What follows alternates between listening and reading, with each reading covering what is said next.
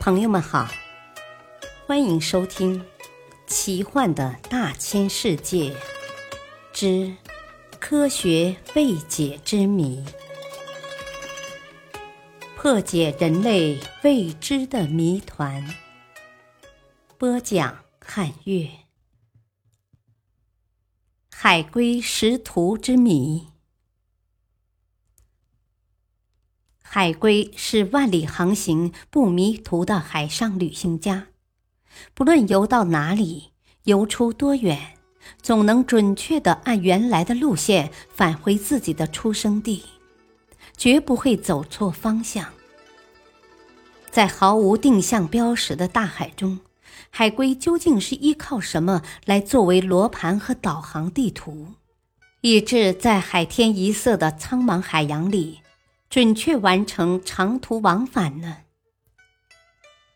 科学家们以刚孵出的红海龟为对象，进行人工控制磁场实验，结果发现，幼海龟有朝磁北与磁东之间方向前进的本能。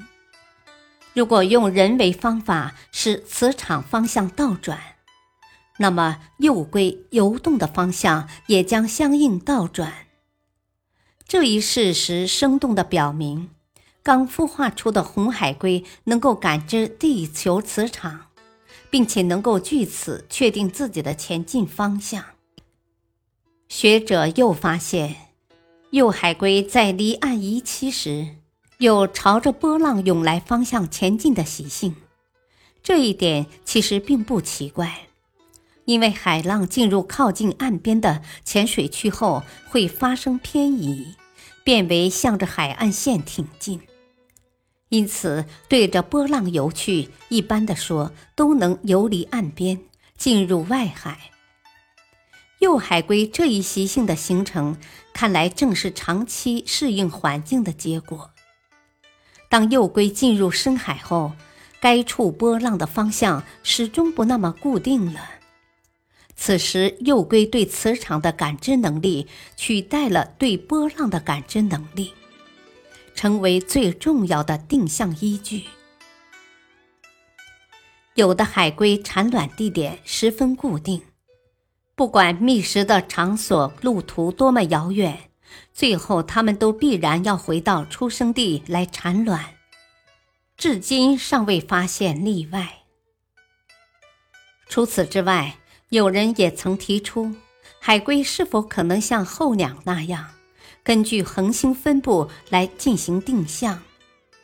现在看来，这种可能性几乎等于零，因为科学家发现，海龟的眼睛高度近视，夜间根本无法看清恒星分布的图像。既然如此，这种设想当然就没有现实性了。根据目前所知，海龟至少在利用地磁、波浪、化学物质等方面做得非常成功。至于用什么器官或组织进行定向，目前不得而知。科普小知识：根据其他洄游动物的资料，可以用来作为定向的线索是很多的。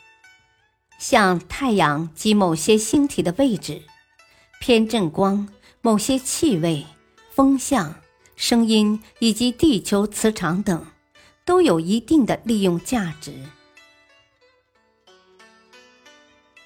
感谢收听，再会。